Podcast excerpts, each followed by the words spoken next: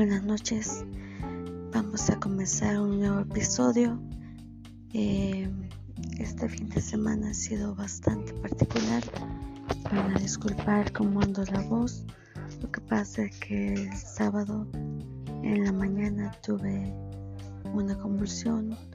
Duró un aproximado de 10 minutos y pues digamos que eh, me lastimé la garganta no sé, no me pregunten cómo, pero me lastimé la garganta. Eh, tras que ya de por sí andaba un poco mal de la tos, como que el cúmulo de cosas me afectó y resultó en esto. Ahorita ando todo mi lado izquierdo y ando con microconvulsiones. Justamente ahorita mi mano izquierda está convulsionando y van a escuchar un poco de ruido en eh, la parte de atrás porque mis hermanos están viendo una película. Así que voy a intentar hablar lo más alto posible. Espero que me logren escuchar. Y vamos a hablar sobre eh, que les tengo preparado hoy es sobre por qué se malinterpretan tanto las lesiones cerebrales también lo pueden encontrar en el ¿cómo se llama? en mi página en mi en WordPress conversando con Lucas Adams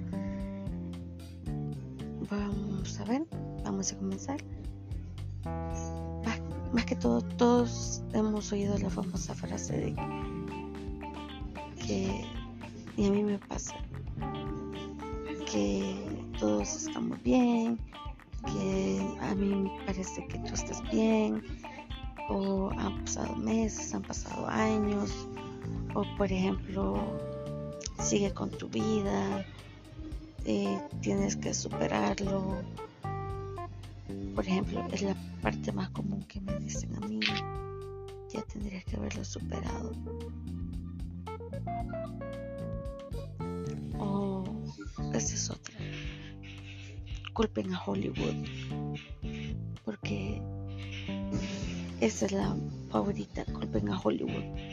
El cine y la televisión han difundido tanta desinformación sobre las lesiones cerebrales que es prácticamente criminal. Hollywood ha convencido a la gente que si tienes una lesión cerebral tienes que parecerlo, tienes que arrastrar un pie o tener que hablar o de alguna manera parecer discapacitado y nada más lejos de la realidad. La mayoría de las lesiones cerebrales no son visibles en lo absoluto, porque intentas expresar lo mucho que te cuesta y las respuestas es pareces estupendo. Y de hecho sí, así me pasa a mí. A mí me ven en la y me dicen, pero tú estás muy bien. No pareces que tienes una lesión cerebral. La segunda, te ves muy bien, tienes un aspecto normal. Claro, me veo normal. La gente está acostumbrada a pensar en las lesiones como si fueran huesos rotos.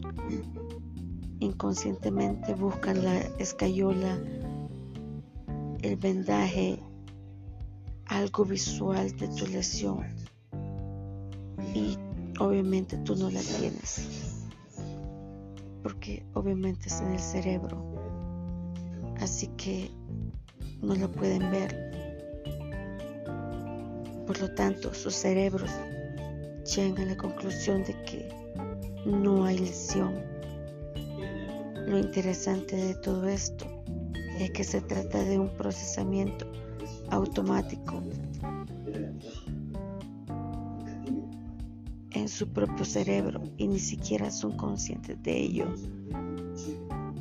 Por ejemplo, aprendemos muy pronto a equiparar un quemador o una llama roja encendida como caliente. Lo aprendemos también que se convierte en algo automático. Cada vez que vemos una estufa, no tenemos que pensar o razonar laboriosamente que un quemador encendido significa que está caliente. Lo mismo ocurre en las cabezas de las personas en relación con la equiparación de lesiones con señales visuales.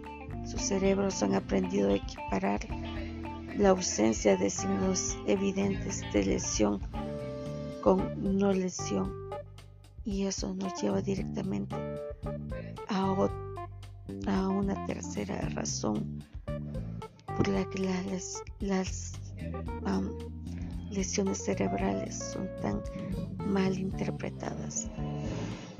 La tercera razón es que el cerebro lo controla todo de nosotros.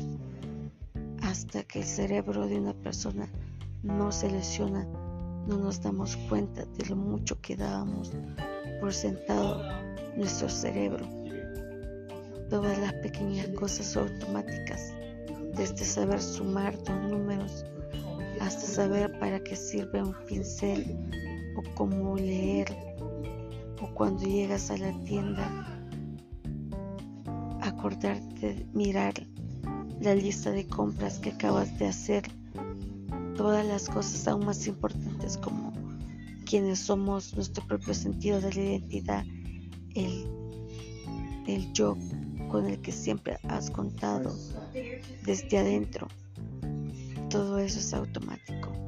Es por eso que a veces yo les digo que yo no me reconozco en el espejo, porque simplemente la persona que yo veo en el espejo a la que yo era antes.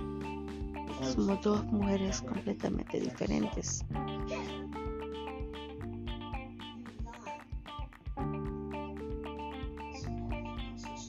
Simplemente dejamos de serlo.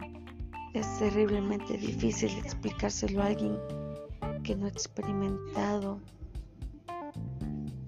porque realmente no entienden que nuestros cerebros son esencialmente nosotros porque se malinterpretan tanto las lesiones cerebrales entonces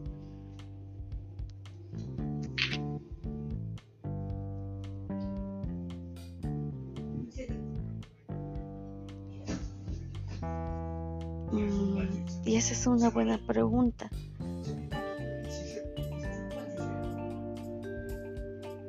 ¿Por qué? ¿Por qué se malinterpretan tanto?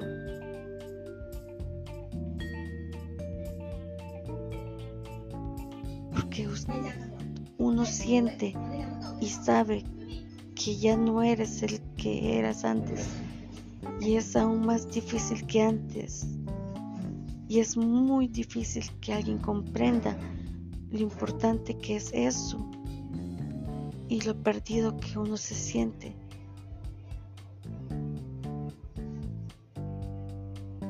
Uno está perdido por dentro. La pregunta es, ¿quién eres ahora? ¿Quién soy? Siempre voy a ser así.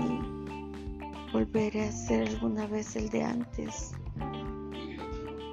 ¿Cuánto tiempo me llevará volver a recuperarme? ¿Hasta cuándo voy a ser así?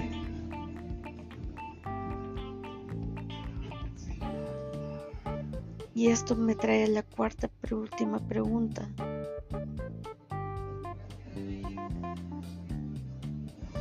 Sobre las lesiones cerebrales. ¿Por qué son tan incomprendidas el cerebro tarda mucho tiempo en curarse y en reajustarse.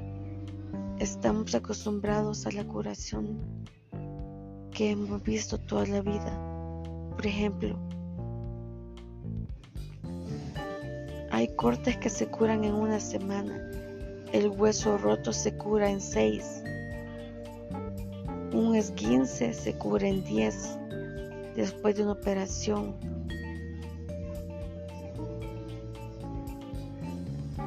corazón abierto. La mayoría de gente puede volver al trabajo en ocho semanas, pero piensa en tu cerebro. Tardó años en desarrollarse. En eso consiste la mayor parte de la infancia y la juventud, en desarrollar el cerebro. Luego, si eres adulto, has tenido aún más años para perfeccionar tu red neural, perdón, neuronal. El cerebro es una red neuronal de conexiones muy complejas. El cerebro refuerza y acelera las vías neuronales que más utilizamos y cuando sucede una lesión cerebral, esta se altera. Esas, todas esas delicadas e intrincadas vías y conexiones. Entonces la curación y la regeneración de las neuronas es mucho más lenta. Lamentablemente el tejido nervioso es uno de los que crecen más lentamente en nuestro cuerpo y probablemente debido a esa complejidad además de la reordenación de todas esas intrincadas conexiones lleva todavía más tiempo. Entonces la pregunta es, ¿cómo puedo hacer para que la gente entienda mi lesión cerebral? Bueno, algunas personas no querrán intentar comprenderlo. Está bien, perfecto. Van a ser inflexibles en sus creencias y en sus opiniones. Y van a, seguir diciendo que no estás realmente lesionado. Porque tú pareces estar bien. Algunas personas se cansarán de intentar comprenderte o se impacientarán en el proceso. La mayoría de la gente no puede entender lo lenta y progresiva que es la curación de un cerebro. Puede que te hayan apoyado y comprendido durante un tiempo. Puede que durante un tiempo, puede que un tiempo sea así y puede que después ya no. Puede que después ya no se molesten en querer intentarlo de nuevo. Está bien, la gente puede cambiar de parecer. Lo importante es que tú sigas adelante con tu vida y sigas luchando por querer hacerlo y darte tu tiempo y tu espacio y sigas haciéndolo. Esta es una lucha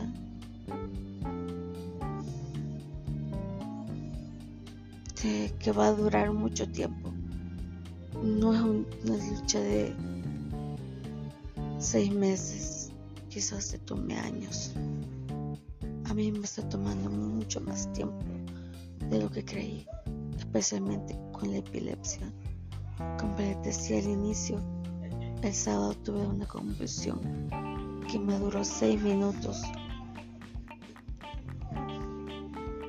Mi mano izquierda ha tenido microconvulsiones todo el sábado y el domingo.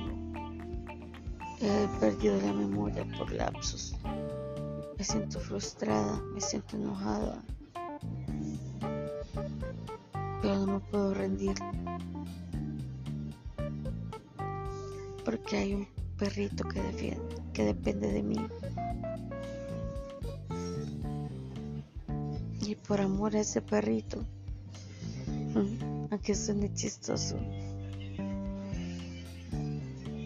voy a seguir luchando. Él es el que me está motivando ahorita. Pero créanme, sé que es agotador.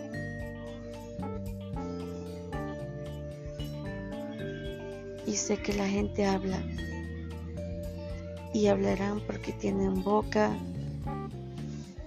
porque les gusta darle uso a la lengua de la peor manera. Pero sí, mientras no deje que eso me afecte en mi salud, voy a estar bien. Espero que las cosas mejoren para mí durante esta semana. Igualmente espero que las cosas mejoren para ustedes en el transcurso de esta semana. Recuerden que se les quiere de gratis y si necesitan ayuda, aquí estamos listos para ayudarles.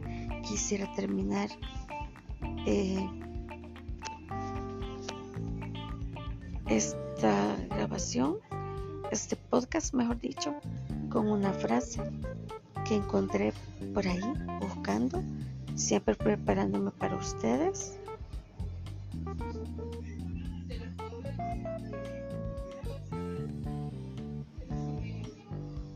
Espero que les guste. Porque a mí la verdad me encantó. Es del maravilloso poeta Víctor Hugo. Y pienso que es uno de los mejores escritores. No solo porque escribió Nuestra Señora de París, que es de los mejores libros que ha podido hacer y que yo se recomiendo leer. Y la cita es así. Ten valor para las grandes penas de la vida y paciencia para las pequeñas. Y cuando hayas cumplido laboriosamente tu tarea diaria, vete a dormir en paz. Dios está despierto. Confiemos en que Dios nos dará la fuerza para soportar las batallas que vendrán. Ánimos, recuerden que es el mes de mayo, es el mes para aquellos que luchamos diariamente contra los tumores cerebrales. Que Dios les bendiga, se les ama de gratis.